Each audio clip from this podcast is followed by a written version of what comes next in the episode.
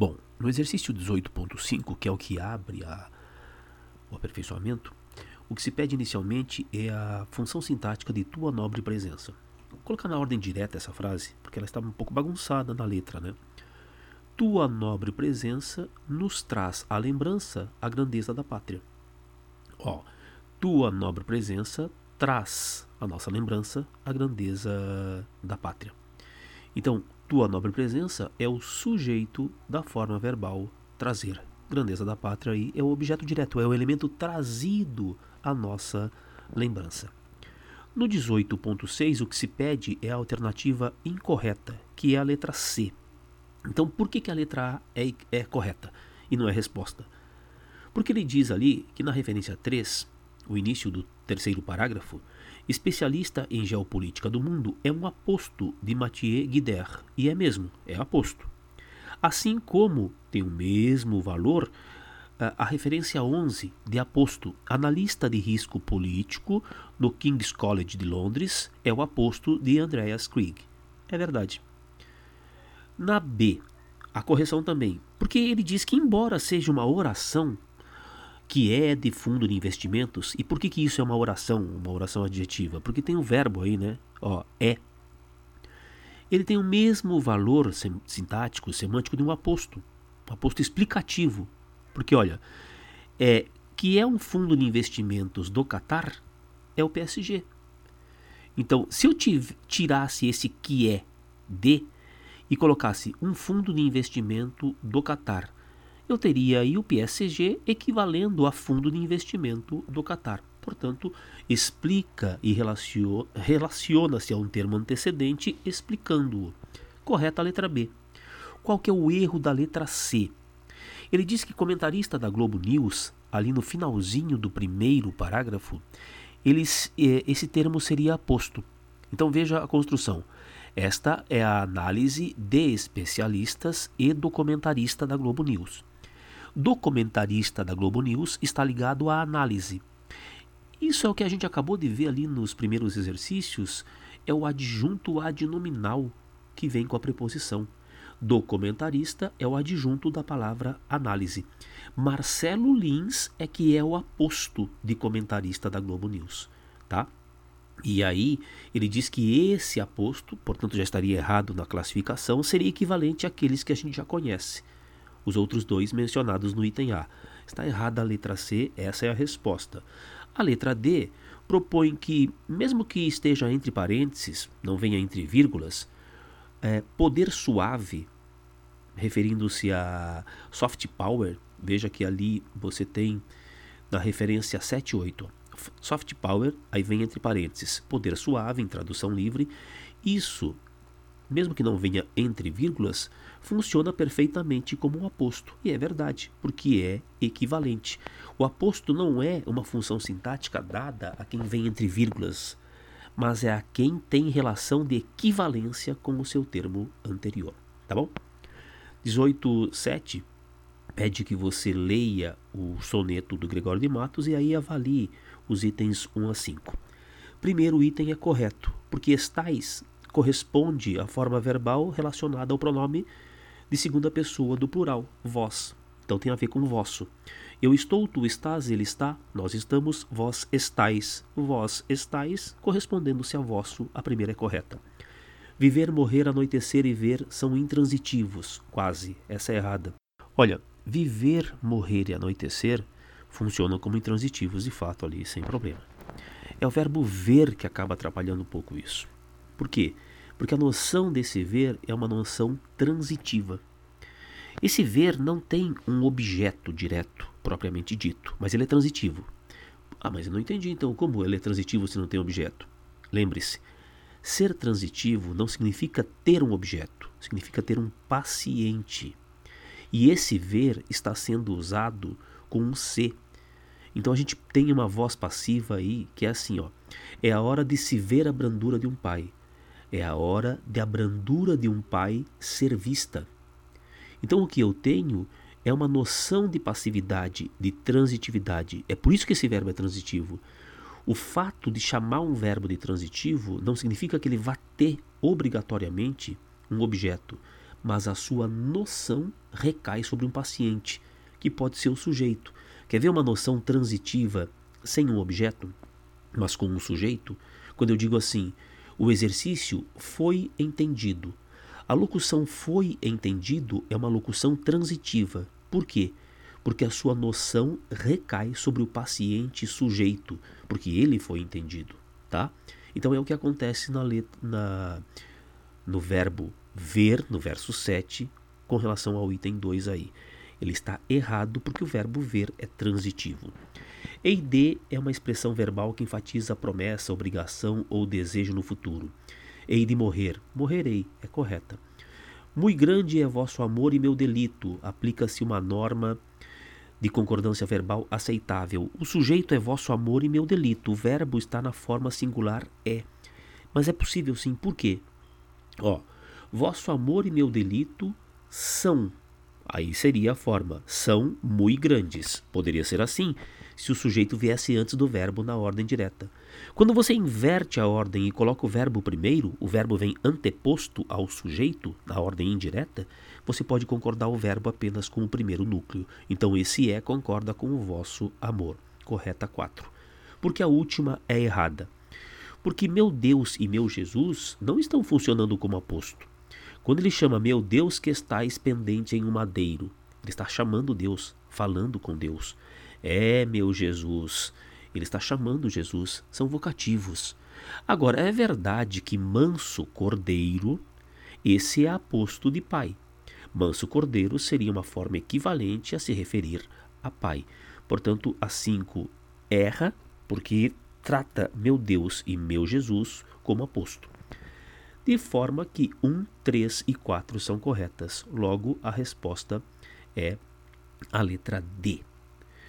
O exercício 18.8 é um exercício importante a ser é, feito e pensado porque ele traz uma informação nova à nossa abordagem aqui. Embora você deva se lembrar, você já viu isso em português A quando estudou pronomes.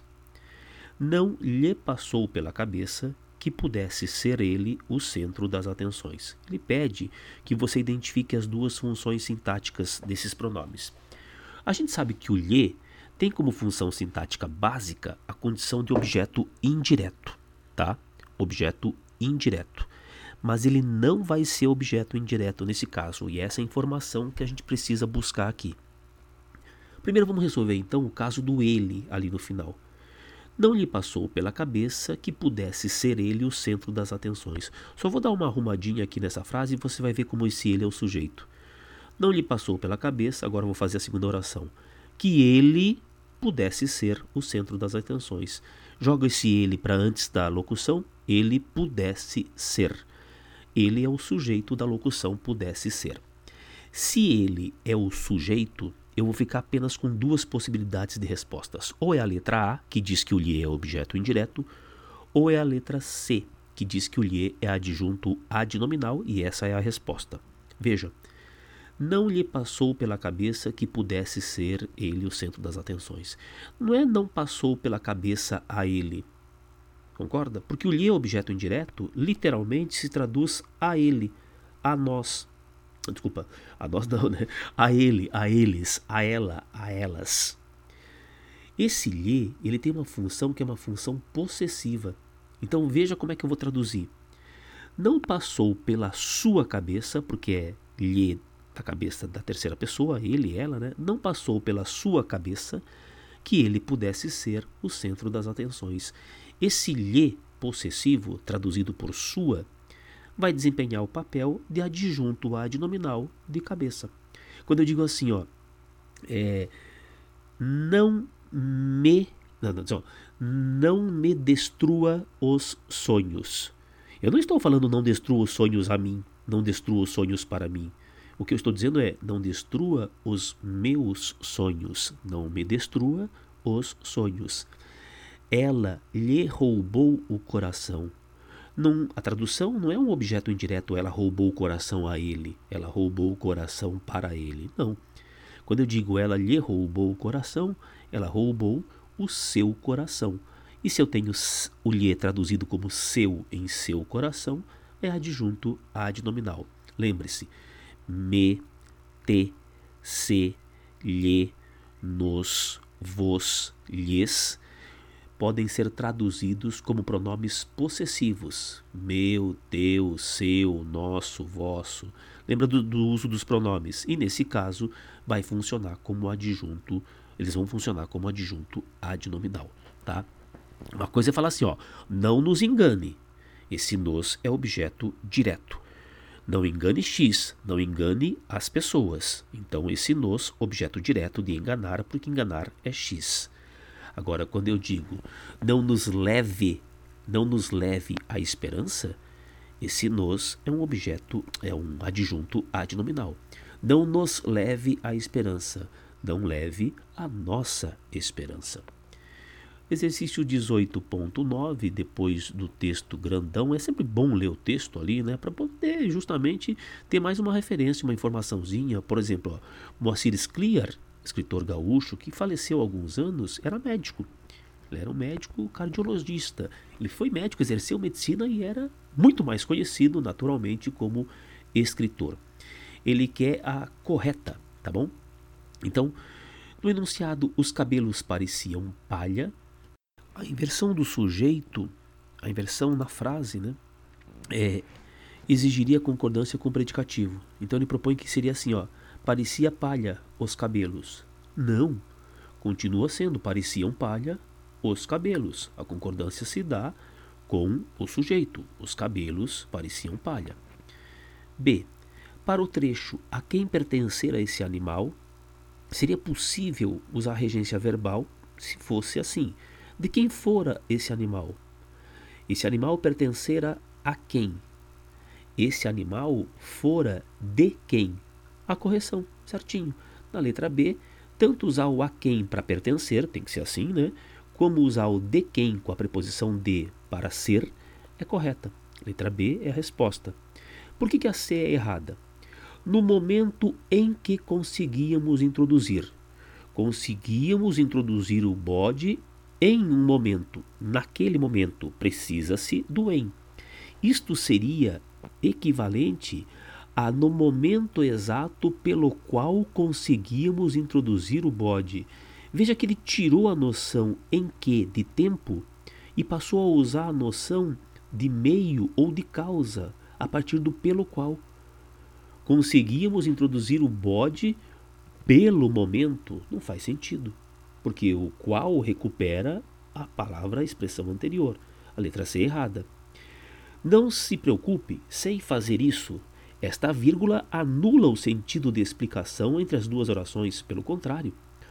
A vírgula faz a pausa para a gente subentender. Não se preocupe, pois sei fazer isso. É ela que permite a percepção do sentido da explicação. E a última é francamente errada, né? Eu não acredito que hajam bruxas. Haver, no sentido de existir, eu não acredito que existam bruxas, sempre no singular, qualquer que seja o tempo, qualquer que seja o modo. Então a forma em E deveria ser: eu não acredito que haja bruxas. Aí no exercício 10, de novo ele pede que você faça a avaliação e possa identificar depois os itens que estão corretos. Bom, nesse exercício, quero acreditar não houve grandes dificuldades, porque com a interpretação e pelo que os itens vão apontando, fica bem clara aí a intenção do autor em cada um dos trechos. Então você vai ver que os itens 2, 3 e 4 são plenamente corretos, porque houve sempre um destaque. Fosse no item 2 pela inversão, colocando a qualidade antes do sujeito, né? Tudo que vem no início da frase, no topo da frase, é destaque. Mencionando bruxa, o que daria e acrescentaria suspense ao trechinho. E depois, colocando então aconteceu, para criar aquela situação de clímax, aquele suspense que levaria ao clímax da narrativa. Por que, que a primeira é a única errada? Porque a primeira propõe que solteirona se referia apenas a uma informação sobre o estado civil da mulher. Não, né? O solteirona vem sempre marcado com um trecho, com um valor, desculpa, de é, depreciação. Uma coisa é dizer que ela era solteira, outra coisa, com esse sufixo ona, é valorizar essa condição no sentido de depreciar, uma espécie de crítica. Logo, a resposta é aquela que tem 2, 3 e 4 como corretas. Letra E, portanto.